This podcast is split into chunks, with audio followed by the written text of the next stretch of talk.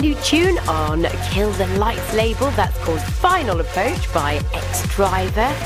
Even though I played uh, this track by the Heatbeat Boys last month, I had to include it again because I absolutely love it. I will definitely be asking these boys if they would like to grace the decks at one of my lashed events. Talking about my lashed events, my next one is in Holland in November, where we have a fantastic lineup including Richard Durand, Ronald Geldron, Artento Divini, Jordan Suckley, Mark Sims, and of course, myself. All the details of that are on my website, djlisalashes.com, and you can also check out all my brand new diary dates. And for all you lovely people in America, I can exclusively reveal that I will be playing the massive Nocturnal Wonderland event with Sean Tyas, Simon Patterson, Cosmic Gate, Showtek, Gareth Emery. So, yes, LA, I'm coming over to you on the 17th of September. I've heard so much about these parties, I'm getting pretty excited already. So, hopefully, you'll all come out and have a little party with me.